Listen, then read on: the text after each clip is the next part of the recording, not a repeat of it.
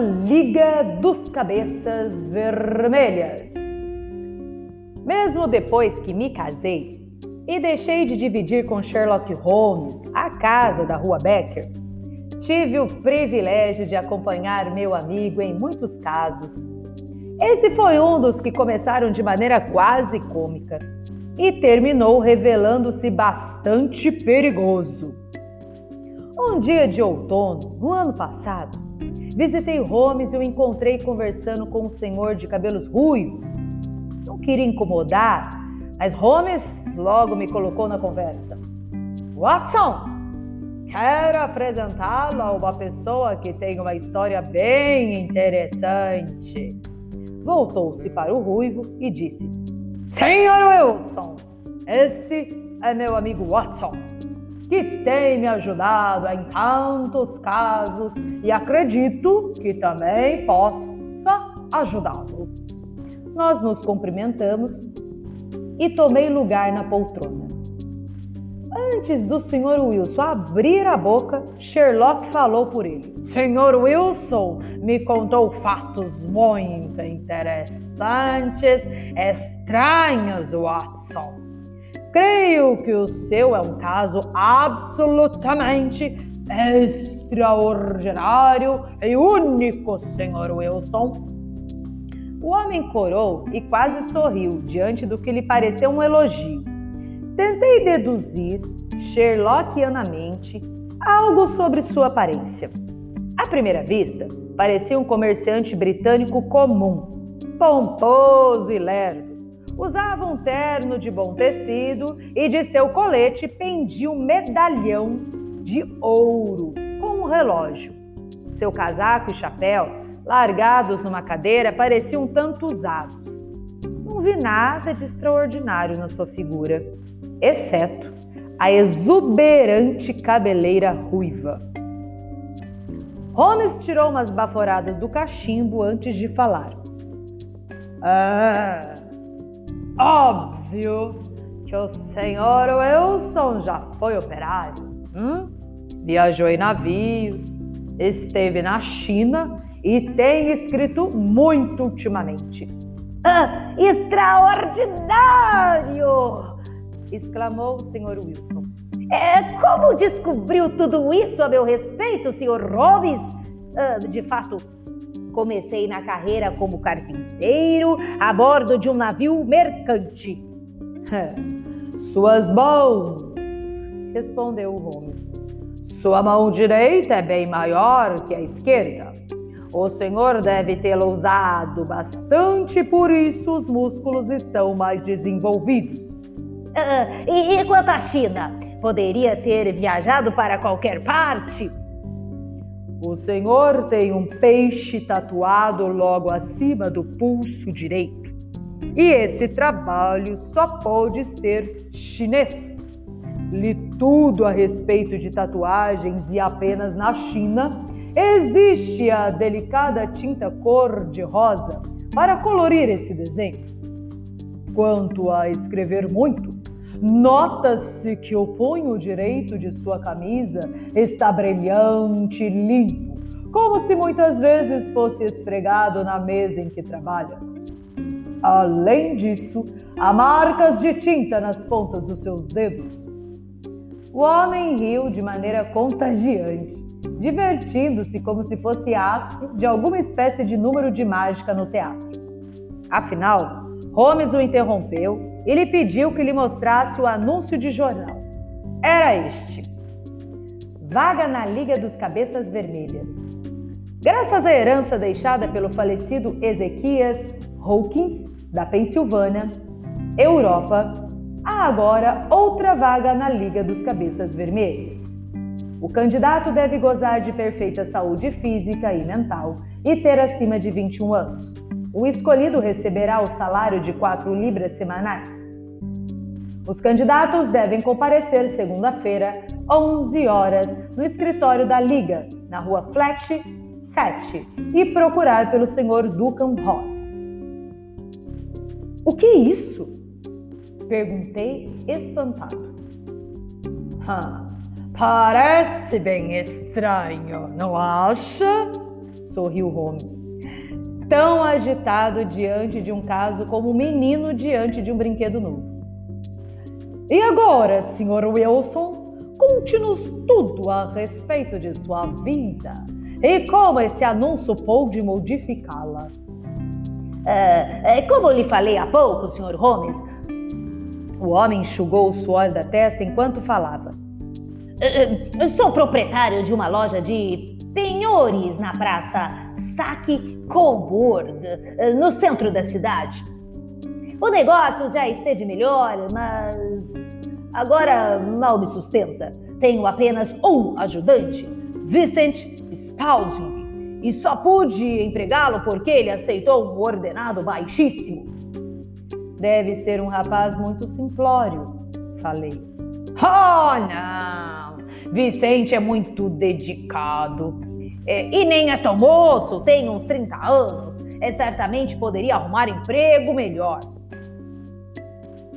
Ah, como um bom empregado aceita ganhar tão pouco?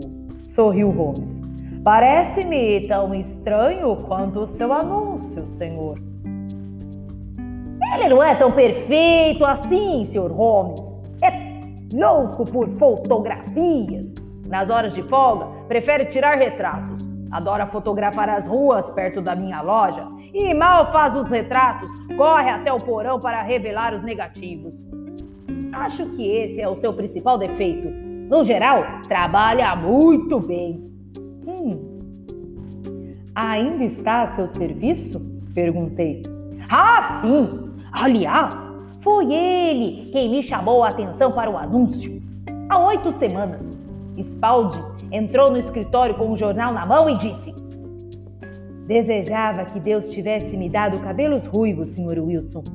Veja essa notícia. Estão procurando um novo membro para a Liga das, dos Cabeças Vermelhas e eles pagam muito bom dinheiro. Não entendi o assunto e Spaldi me esclareceu.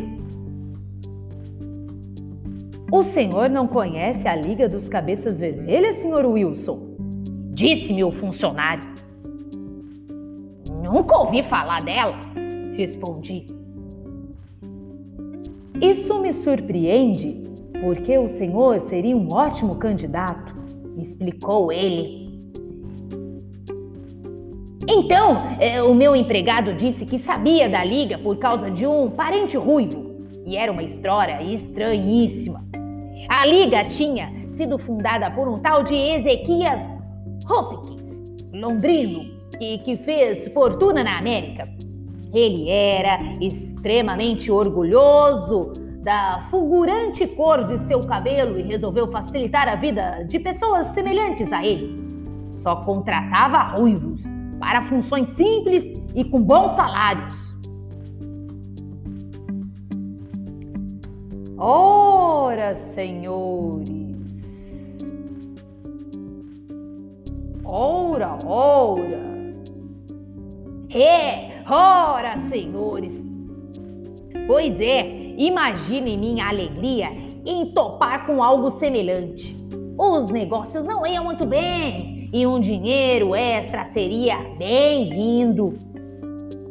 E o nosso visitante continuou a sua história. É, é claro que imaginei que multidões de homens ruivos estariam se candidatando à liga.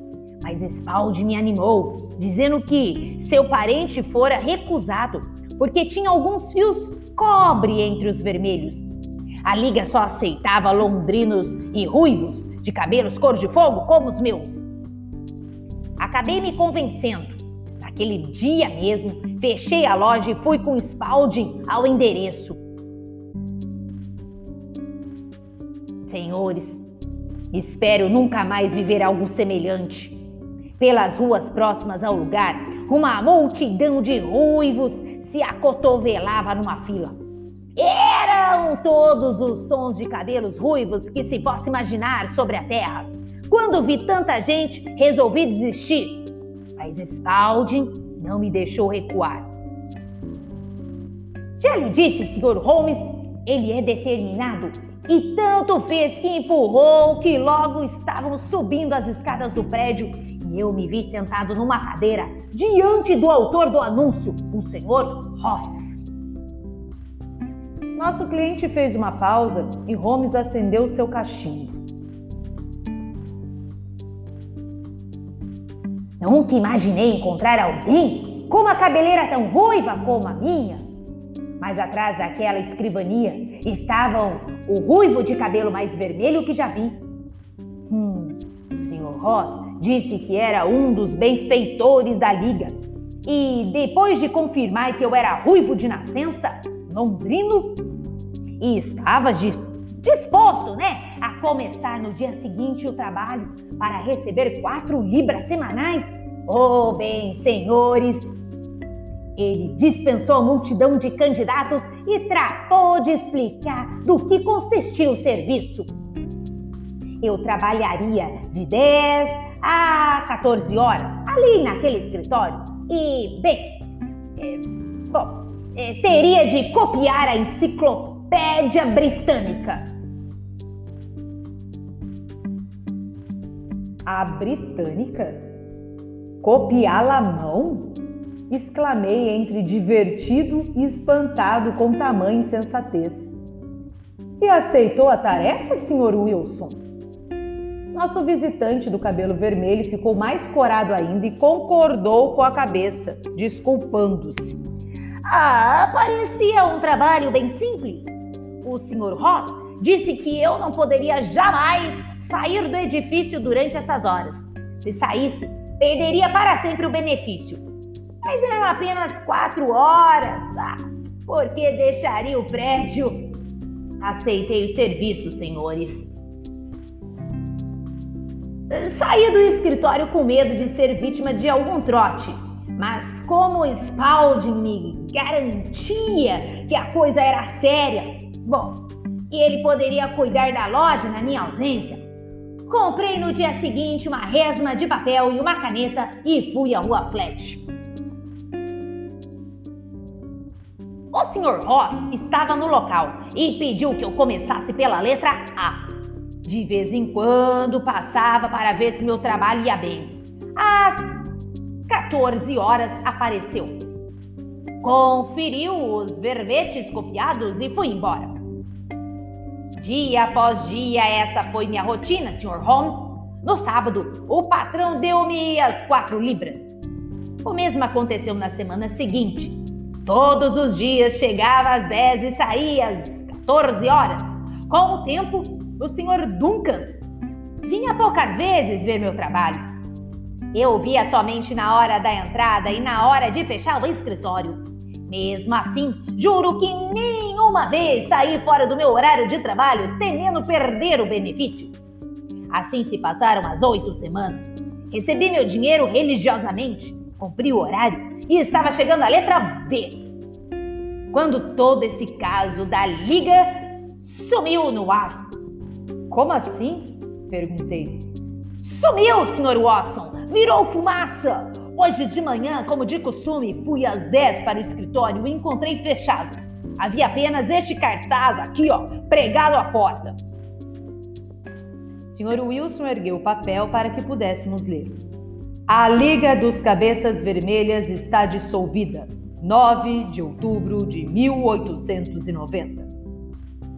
Sherlock Holmes e eu examinamos esse breve comunicado e o rosto triste do homem. Havia algo de cômico em todo o caso e começamos a rir. Não vejo nada de engraçado, resmungou o homem zarrão. Se não podem fazer nada melhor do que darem gargalhadas à minha custa, posso procurar outra pessoa. Acalme-se, Sr. Wilson, disse Holmes, contendo a risada. Não poderia, né? E nem perderia seu caso por nada desse mundo.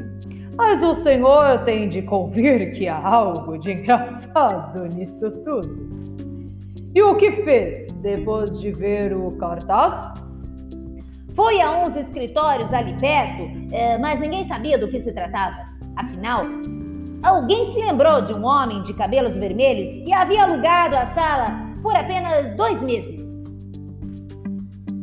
Entristecido, o homem suspirou antes de continuar. Uh, voltei à minha loja e contei tudo a Spalding.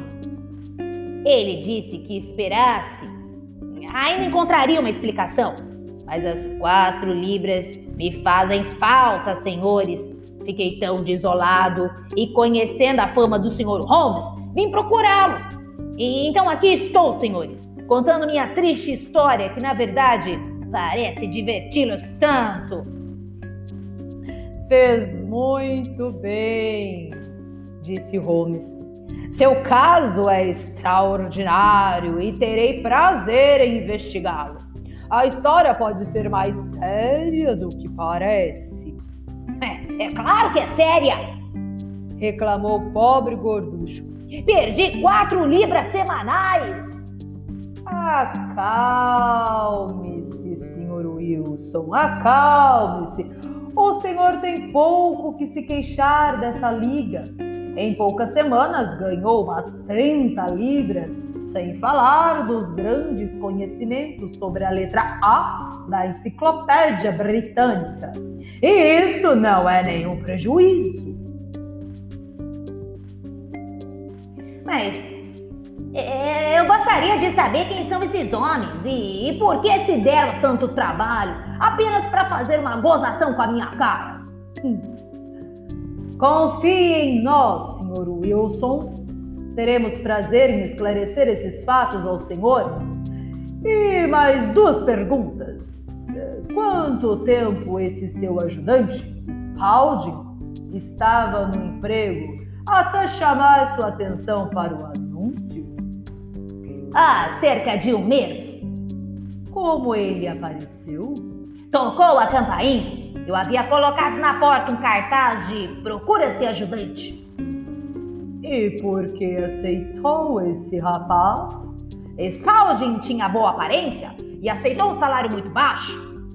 Baixo? Quanto? Metade? Corado, o Sr. Wilson disse que sim. Descreva-me Vincent Spalding, disse Sherlock. É pequeno, bem menor que eu.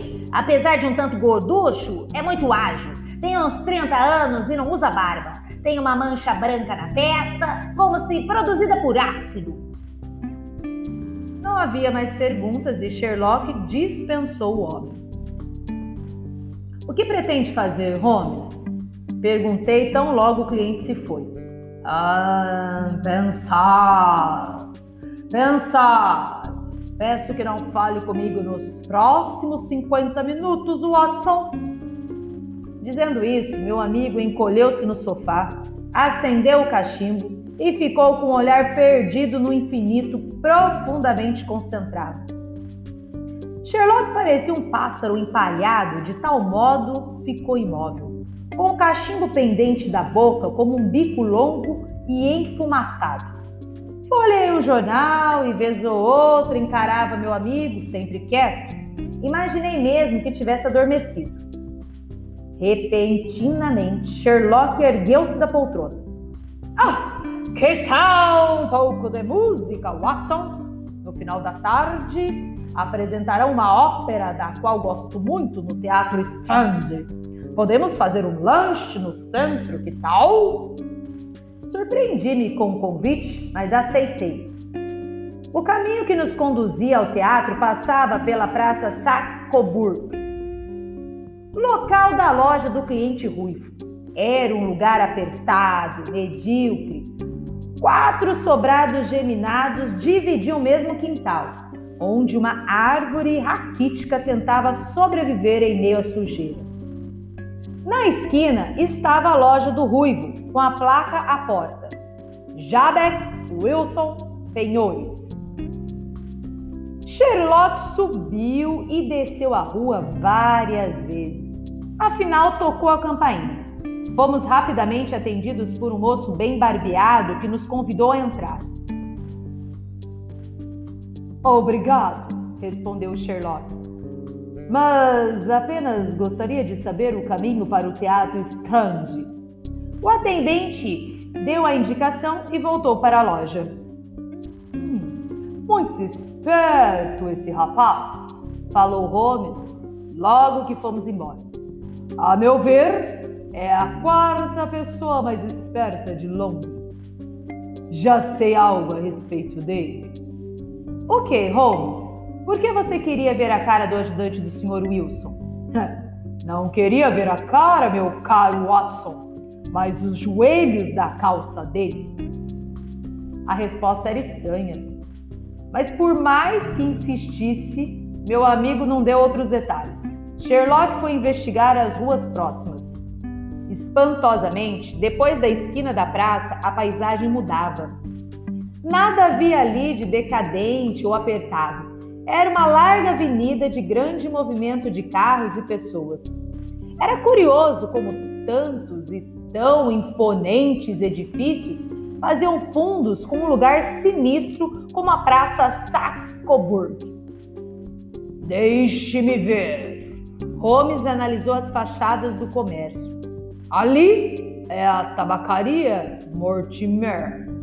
Depois vem a banca de jornais, o restaurante vegetariano, o depósito de McFarlane. Ah, já descobriu o que queria, Watson? Sugiro que nos apresentemos para não perdermos a primeira área da ópera. Ao final do espetáculo, Holmes segurou em meu braço a expressão muito séria. Pode me acompanhar numa caçada, Watson? Claro, respondi. Então, eu lhe peço que traga seu revólver e esteja às 10 horas na rua Becker. Creio que um crime horrendo está sendo preparado, Watson. Se não agirmos depressa, não conseguiremos impedir que ele aconteça. Fui buscar a arma confuso. Todo aquele caso tinha uma aparência nebulosa exótica. Mas meu amigo parecia não só ter resolvido o mistério, como pretendia agir com rigor. Holmes não estava sozinho no escritório da rua Becker. Conversava animadamente com dois homens. Um deles logo reconheci como o agente policial Peter Jones. O outro era um homem de rosto comprido e magro, muito elegante, com a cartola alta e sobrecasaca. Holmes o apresentou como o senhor Bom Tempo. Hum, nossa caçada já pode começar, disse Sherlock. Espero que seja produtiva, Sr. Holmes, disse o Sr. Bom Tempo com certo mau humor. É o primeiro sábado em dois anos em que faltarei ao jogo de cartas. Ah, senhor, creio que achará a minha aposta bem mais interessante, falou Holmes. O senhor pode ter um lucro de mais de 30 mil libras e o Sr. Jones encontrará um homem que há tempo tenta botar as mãos. Nós quatro seguimos até a mesma praça onde esti... estivéramos de dia. Passamos por um corredor estreito, seguindo o Sr. Bom Tempo, que destrancou uma porta e nos conduziu por uma escadaria até a adega, onde estavam empilhados grandes e pesados caixões. Temos aqui 30 mil libras falou o senhor Bom Tempo, dando um tapinha leve na madeira. É muito mais do que costuma ficar nos bancos, mas esse dinheiro é empréstimo para o governo francês e será embarcado na segunda-feira. Hum, por isso, senhores, disse Holmes, creio que os ladrões tentarão o ataque esta noite de sábado. Infelizmente, precisamos ficar no escuro e em silêncio. Sugiro que o Sr. Jones esconda-se atrás daquele engradado. O Sr. Bom Tempo atrás do outro. Watson, fique aqui. Quando eu acender a lanterna, pulem depressa sobre os ladrões. Watson, se eles atirarem, responda ao fogo. São homens destemidos e muito perigosos. Foi uma longa e monótona espera. Umas duas horas se passaram, talvez um pouco mais, quando começamos a ouvir uma pancada rouca e contínua. Então, um fio de luz surgiu de uma fresta na parede. O reboco caiu e pude ver uma mão pálida e tateando em redor. Depois, o buraco se ampliou e uma lanterna iluminou o rosto do ajudante do Sr. Wilson. Spalding entrou e ajudou seu companheiro. Está tudo ok, ele cochichou. Você trouxe o formão e os sacos? Nesse momento, Sherlock acendeu a lanterna e pulou sobre os dois com a agilidade de um gato.